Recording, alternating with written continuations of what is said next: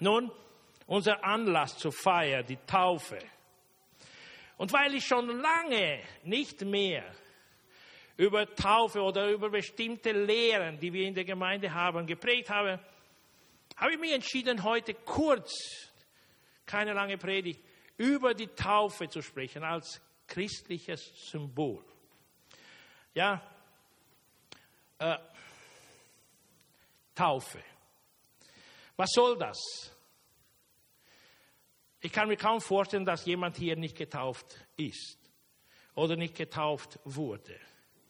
Die meisten von euch, die meisten von uns haben die Taufe als Erwachsene erlebt und haben ihr eigenes Bekenntnis abgelegt. Ja, sie haben öffentlich bekannt gefragt oder vielleicht über Videos oder wie auch immer, ja, dass sie an Jesus Christus glauben und dass sie sich taufen lassen, weil.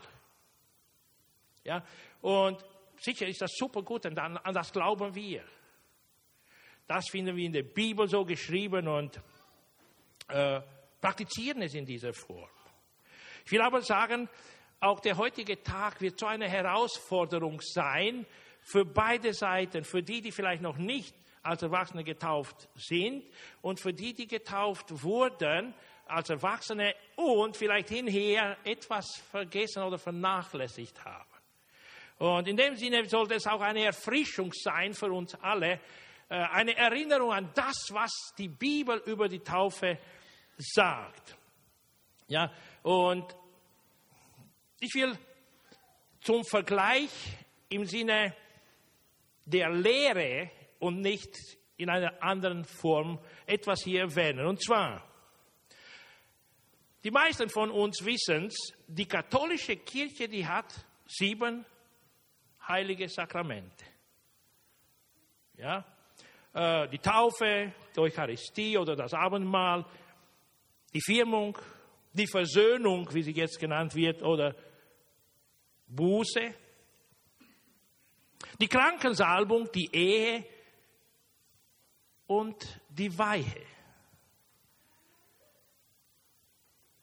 Die evangelischen Kirchen haben zwei und sie nennen sie nicht Sakramente so sehr, sondern Symbole. Ja, es geht um die Taufe und es geht um das Abendmahl. Nun gibt es auch eine bestimmte Gruppe von freie evangelischen Christen, von Freikirchen, auch in Österreich, aber nicht nur international verbreitet, wie auch die internationale Gemeinde Gottes, ja, die hat drei. Sie bekennen sich auch zu der Fußwaschung als mehr als nur ein Beispiel des Dienstes in Demut und Hingabe. Weil Jesus gerade gesagt hat, wer sich die Füße waschen lässt, der wird rein. Wenn wir Johannes Evangelium äh, lesen, dann können wir das herausfinden. Und es heißt ja in der Tradition ganz besonders, dass die johanninischen Gemeinden, also die Gemeinden, die Johannes, der Apostel, gegründet hat, dass die überall auch die Fußwaschung praktiziert haben. Nun praktiziert, äh, praktiziert, praktizieren eigentlich mehrere Kirchen einmal im Jahr Fußwaschung, manche jeden Monat, manche jedes Mal, wenn es Abendmahl gefeiert wird. Man, es ist so unterschiedlich, aber es gibt schon mehrere, die diese äh, Praktik haben, aber nicht unbedingt als ein Symbol oder als ein Sakrament. Und das nur so zur Information für uns. Taufe. Ich werde nicht alles über die Taufe sagen, was in der Bibel steht, aber drei Dinge, vielleicht vier, zusammengebunden irgendwie hier erwähnen. Die Taufe ist eine Verordnung von Jesus.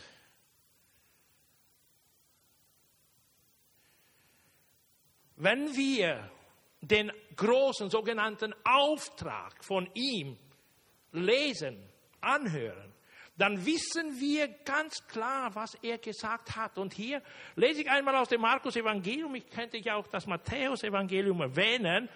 Ja, nach seiner Auferstehung hat sich Jesus vielen Menschen gezeigt, lebendig, auferstanden. Seinen Jüngern, aber vielen anderen Gläubigen, die ihm gefolgt waren in der Zeit, wo er hier auf dieser Erde gedient hat. Und ganz kurz vor seiner Himmelsfahrt hat er in einem Treffen mit seinen Jüngern ganz deutlich einen Auftrag erteilt. Markus 16, 14 bis 16 heißt es, wenig später erschien Jesus den elf Jüngern, während sie gemeinsam aßen. Er wies sie zurecht, weil sie in ihrem Unglauben und Starrsinn nicht einmal denen glauben wollten, die ihn nach seiner Auferstehung gesehen hatten. Wir wissen es. Er hat sich einmal den Frauen gezeigt. Maria war die erste und dann, ja. Und sie, haben, sie, sind schnell zu den Jüngern gelaufen und haben es verkündet. Jesus ist auferstanden. Wir haben ihm begegnet. Er ist uns begegnet. Und wir erinnern uns auch an den Thomas, der gesagt hat, ich kann nicht glauben, bis ich nicht selbst das sehe. Will seine Hände sehen, die Spuren in seinen Händen, die Narben da und, und so weiter und so fort. Und er hat sie jetzt ein bisschen angesprochen und ja, er, er hat sie zurechtgewiesen und hat gesagt, hey, das soll nicht weiter so sein. Seid gläubig, nicht ungläubig. Ich habe euch im Voraus schon darüber erzählt, dass das kommen wird und ihr glaubt trotzdem nicht.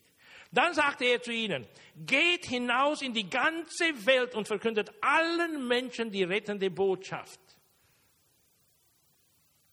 Wer glaubt und sich taufen lässt, der wird gerettet werden. Wer aber nicht glaubt, der wird verurteilt werden. Also wer glaubt und sich taufen lässt, das bedeutet, er hat eigenen Willen, er hat eigene Entscheidung, die er persönlich trifft in dieser Hinsicht.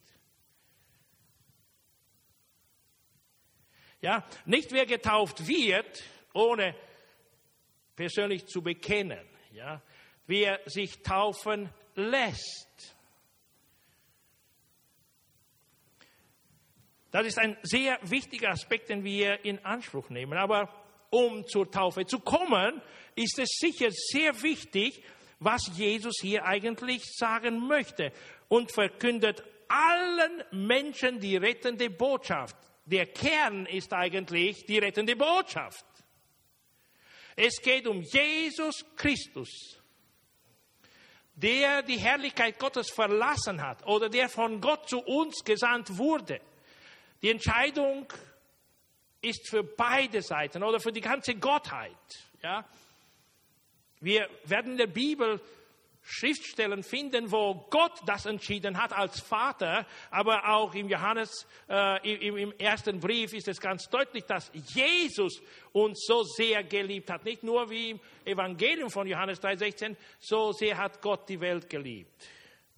Ja, dass Vater und Sohn und ich sage auch, und Heiliger Geist die Welt so sehr geliebt haben, dass sie an die Rettung der Menschheit gedacht haben und Beschluss gemacht haben. Und die Form, die, ja, der, der endgültige Beschluss war, dass Jesus Christus in unsere Welt kommt. Durch die Jungfrau Maria. In menschlicher Gestalt. So wie wir heute hier sind. So hat er auf der Erde gelebt und als er ein, als ein Gesandter Gottes uns die Rettung bringt. Er war der Messias für das Volk Israel, für das Volk Gottes, das sogenannte Volk Gottes damals. Und er wurde zum Retter für die ganze Welt. Jesus hat das deutlich gesagt und Johannes gibt das ja ganz deutlich auch wieder, wenn er darüber schreibt. Und das ist eigentlich der Kern. Wenn die gute, die frohe, die rettende Botschaft verkündet wird, geht es ja darum, dass Menschen etwas hören über einen göttlichen Plan. Wenn sie diesen Plan anhören und verstehen und danach sich entscheiden, Jesus zu folgen, in die Familie Gottes aufgenommen zu werden, dann geht das durch Glauben bekennen und praktisch Taufe als selbstentscheidender Erwachsene oder eine oder einer, der erwachsen ist, der für sein Leben diese Entscheidung trifft. Das ist unglaublich wichtig. Ja, im Matthäus-Evangelium heißt es ja auch ganz deutlich, geht hinaus und macht alle Menschen zu Jünger und tauft sie im Namen des Vaters und des Sohnes und des Heiligen Geistes. Und danach lehrt sie, dass sie das halten, was ich euch auch gelehrt habe. Hier komme ich später noch einmal dazu, was in dieser Lehre beinhaltet ist. Was wollte eigentlich Jesus mitteilen? Es geht um etwas sehr Wichtiges, um ein neues Leben. Die Erlösung von der Sünde kann nur durch Jesus Christus geschehen, weil er nach dem göttlichen Plan mit seinem eigenen Leben für unsere und für die Sünden der ganzen Menschheit bezahlt hat.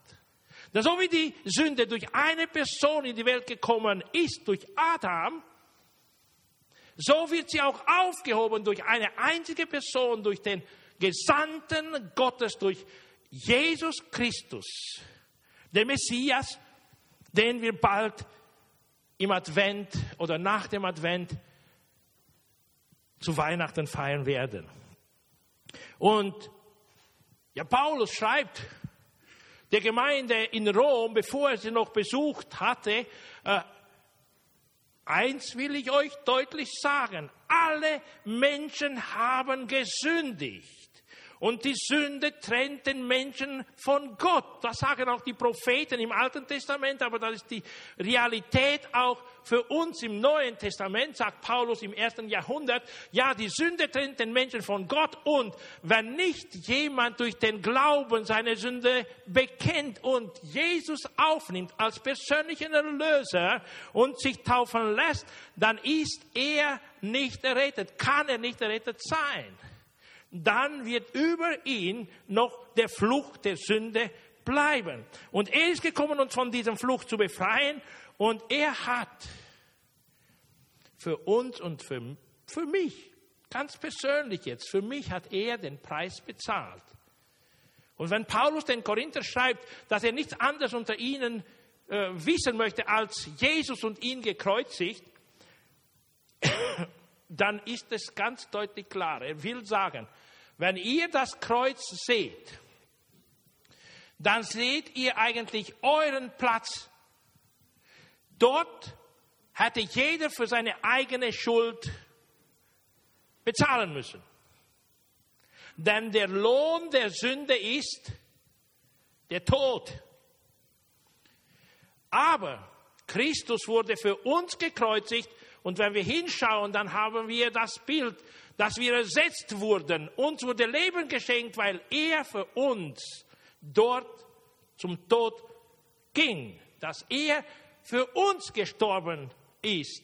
Aus eigener und göttlicher Entscheidung. Nicht, weil wir so brav waren, ihn zu überzeugen, für uns zu sterben, sondern weil er uns so sehr geliebt hat, hat er mit seinem eigenen Leben bezahlt. Und um diese Message geht's. Und wenn, wenn wir dann zur Taufe kommen, dann sind wir erwachsene Personen, die das verstehen können, diesen Errettungsplan oder Erlösungsplan Gottes wahrnehmen, verstehen und ans Herz legen und für diese Liebe auch eine Entscheidung treffen, eine Antwort geben.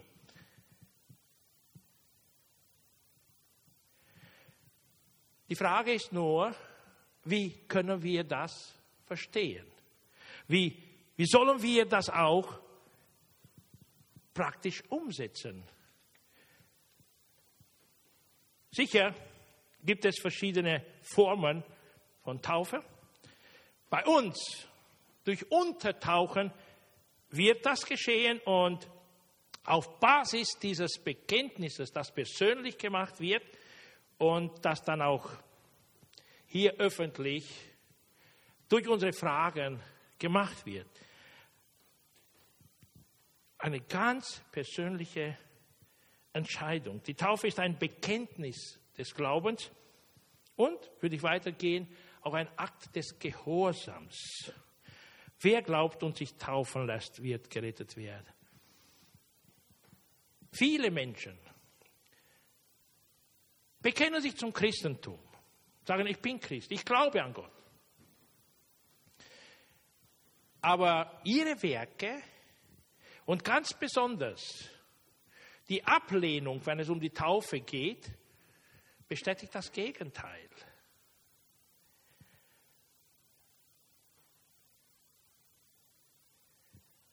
Diese persönliche Entscheidung als ein Bekenntnis dessen, was wir glauben, basiert sicher Nummer eins auf die Liebe Gottes. Denn Jesus sagt es und Johannes schreibt es nieder, denn so sehr hat Gott die Welt geliebt, dass er seinen eingeborenen Sohn gab, damit alle, die an ihn glauben, nicht verloren gehen, sondern ewiges Leben haben. Also die öffentlich bekennen, dass Jesus Christus der Sohn Gottes ist, der gesandte Jesus ist der Sohn Gottes, der gesandte Retter von Gott ist. Ja? Und als Antwort auf diese Liebe bekenne ich öffentlich bei, bei meiner Taufe, ja, dass ich an ihn als den Sohn Gottes, als meinen Retter glaube. Ich möchte hier noch etwas erwähnen, kurz. Jesus sagt es persönlich. Johannes 14, Vers 15. Wer mich liebt, oder wenn ihr mich liebt, werdet ihr so leben, wie ich es euch geboten habe. Also eine angemessene Antwort auf die Liebe Gottes ist die Taufe auch. Dieses Bekenntnis. Ich bekenne mich zu dem, dem ich folge. Ich habe jemanden, der mir vorausgeht. Es ist der Sohn Gottes und ich bin ein Nachfolger von Jesus Christus. Und in dieser Hinsicht, ja, in meinem Gehorsam ihm gegenüber, weil ich weiß, dass er die Taufe verordnet hat, will ich mich taufen lassen und folge ihm also nach. Und diese Nachfolge ist sicher verbunden mit Aufopfern, mit Opferbereitschaft, weil Jesus als Vorbild vom, vom Himmel herabgekommen ist und Mensch geworden ist. Er hat die Herrlichkeit Gottes geopfert für eine Zeit lang und hat Menschengestalt angenommen und hat so einen, ein, ein demütiges Verhalten gehabt, dass er sich unterordnet hat in allem bis zum Tod, und zwar Tod am Kreuz. Das schreibt Paulus den Philipper. Ja, er hat sich so unterordnet dem himmlischen Gott und Vater, dass er in allem, ohne Ausnahme, gehorsam war und bewiesen hat, wie sehr er seinen Vater liebt. Ja, und wie sehr er die Menschen liebt, für die er sich opfert. Ja, auch ein Beweis dieser, dieser Liebe gegenüber dem, der uns errettet. Und Paulus schreibt ja an vielen anderen Stellen, wie auch in Römer 12, wenn wir uns hingeben, ist das eine angemessene Antwort auf die Liebe Gottes. Wenn wir opferbereit sind, ist das eine angemessene Antwort auf die Liebe Gottes. Wenn wir ja unserer Berufung bewusst werden und der auch folgen, dann ist das eine angemessene Antwort auf die Liebe Gottes. Es ist ein Akt des Gehorsams nach der Taufe. Durch die Taufe, nach der Taufe. Und das ist sicher wichtig. Und ich komme zu einem dritten Gedanken. Hier spreche ich alle Kategorien an. Und zwar, Taufe ist ein Symbol der Erneuerung unseres Lebens oder des christlichen Lebens. Ich lese aus dem Römerbrief, Kapitel 6, erste drei, erste fünf Verse. Was bedeutet das nun für uns? Er hat im vorigen Kapitel über die Gnade Gottes gesprochen, die uns offenbart wurde, als etwas, was wir nicht verdient haben, ein Geschenk, das Gott uns macht, das wir aber nicht verdient haben. Ja, und was bedeutet das nun? Äh, sagt Paulus, schreibt Paulus, sollen wir etwa weiter sündigen, damit Gott Gelegenheit hat, uns seine Gnade in ihrer ganzen Größe zu zeigen?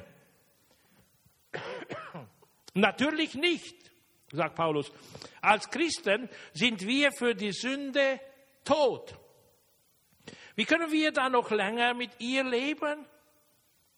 Ihr wisst doch, was bei der Taufe geschehen ist. Er spricht zu einer Gemeinde, er schreibt eine Gemeinde an. Ihr wisst, was bei der Taufe geschehen ist. Wir sind auf den Namen von Jesus Christus getauft worden und haben damit auch Anteil an seinem Tod.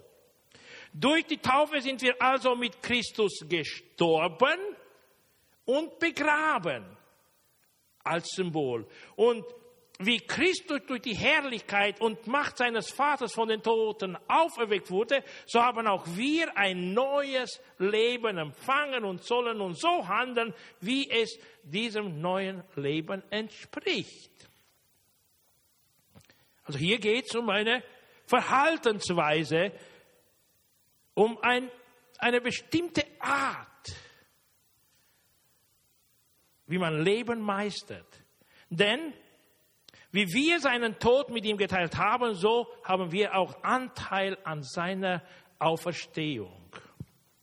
Nun die Frage, was bedeutet ein Leben in der Sünde und was bedeutet ein Leben ohne Sünde? Offen müssen wir bekennen, wie Paulus auch schreibt, solange wir am Leben sind, werden wir Fehler machen.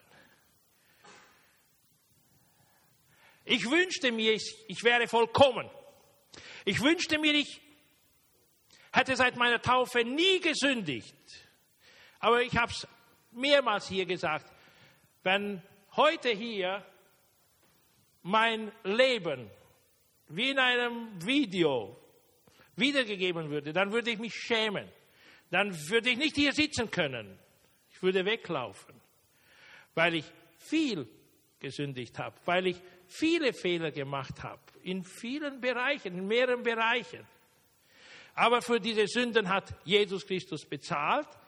Und ich bemühe mich, nicht, dass ich schon so weit bin, dass ich tadellos bin, aber ich bemühe mich immer mehr, immer mehr ein Nachfolger von Christus zu sein und nach seinem Modell zu leben. Mit mehr Hingabe für meine Familie, die ich lange Jahre aufgeopfert habe. Und nicht als Priorität Nummer eins hatte oder zusammen mit anderen Prioritäten hochgesetzt habe. Ja, und so weiter und so fort. Ich, ich habe Menschen beleidigt, verletzt.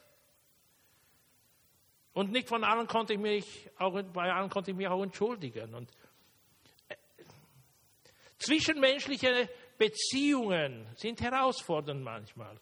Nicht alle denken gleich. Und ganz besonders auch in einer Position als, als Pastor, ja, Du kannst nicht alle zufriedenstellen. Du, du stellst einen zufrieden und den anderen beleidigst du. Den nimmst du nicht wahr. Der andere denkt ja anders und du, er, jeder wünscht sich, dass ich denke so wie sie, wie er. Wie, und leider kann ich nicht immer. Und ja, also wir haben noch unsere Makel. Aber wir bemühen uns, ein neues Leben zu leben, so wie das denn Empfehlungen, würde ich jetzt so sagen, ganz, ganz so kind, äh, ja, äh, wie, wie, wie uns die Bibel empfiehlt, wie uns die Bibel vorschreibt, wie uns Jesus ermutigt zu tun, wie uns die Apostel ermutigen zu tun, ein, ein neues Leben, bedingungslos zu lieben, aufopfernd zu lieben. Ja, egal ob jemand es verdient oder nicht, wir lieben. Wir sind bereit, uns für die anderen aufzuopfern, zu helfen. Nicht immer können wir alles tun, aber hinher können wir was anbieten. Und das ist, was Jesus auch getan hat. Und ganz besonders noch etwas hier, dem Auftrag gerecht werden, denn er hat uns den Auftrag gegeben, geht hin in die ganze Welt.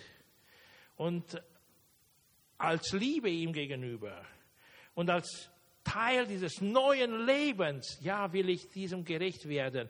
Und die ganze Welt ist vor unserer Tür. Ja, die 150 Nationen sind hier in Lehns.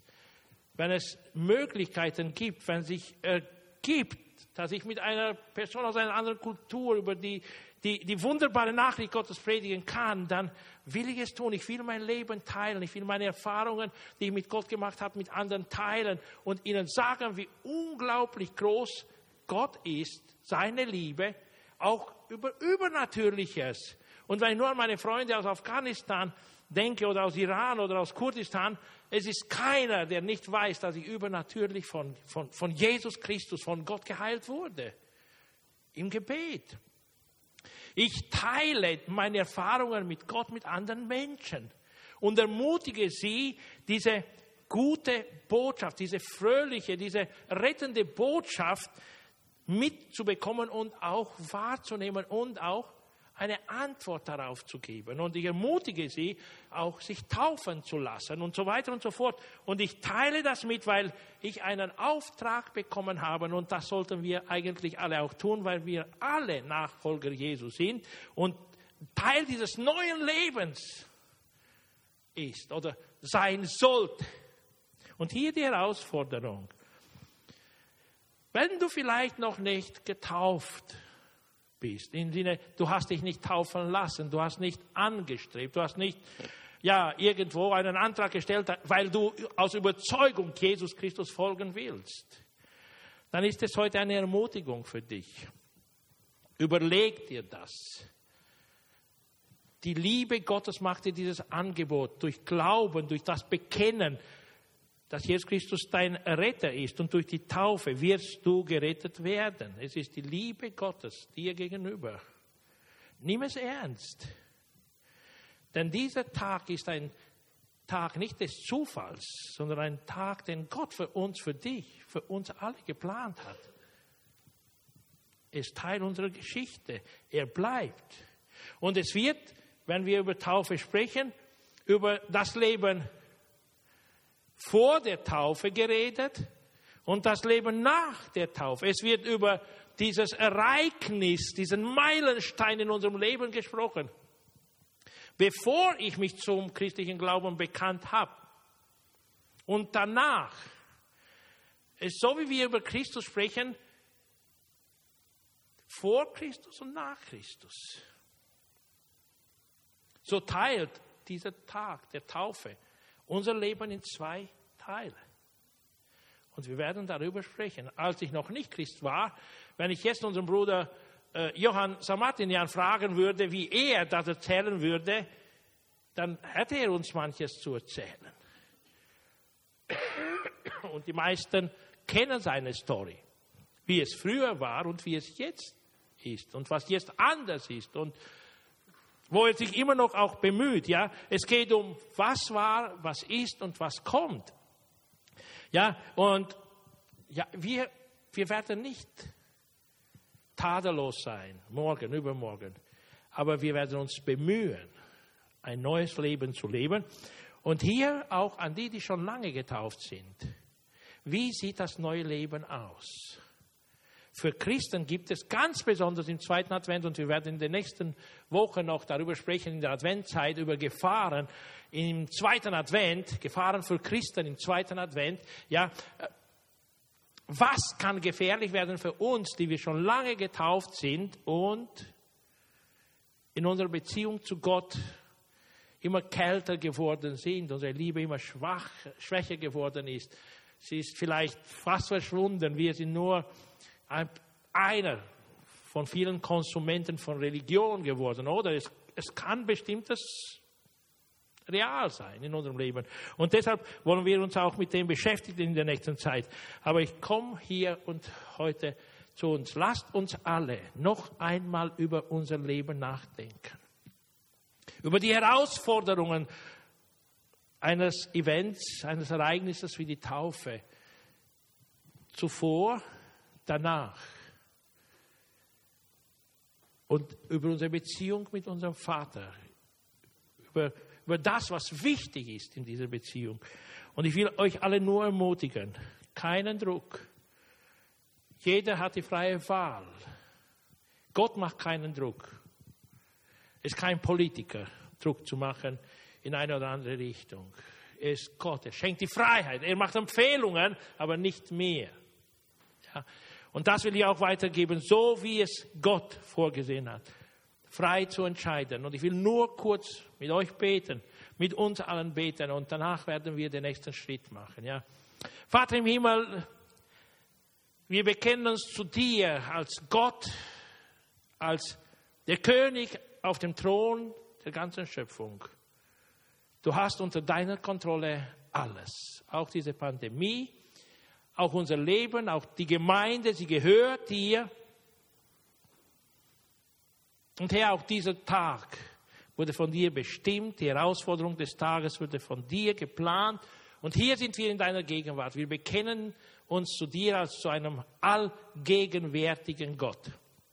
Und ich bitte dich von ganzem, ganzem Herzen her, dass du uns persönlich ansprichst, jeden Einzelnen heute und hier, und dass du uns auch ermutigst, das zu tun, was dir wohlgefällig ist. Und ja, Herr, weil du uns in deine Familie aufgenommen hast oder aufnehmen möchtest, wünschst du dir, dass wir eine authentische Beziehung mit dir pflegen, dass wir Zeit mit dir verbringen, dass wir offen sind, auf dich zu hören, dich zu fragen und auch unsere Ohren zu öffnen, Herr.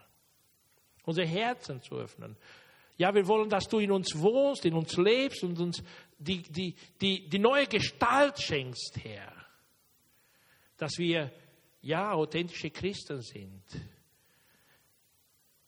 die ihren Glauben durch die Tat beweisen.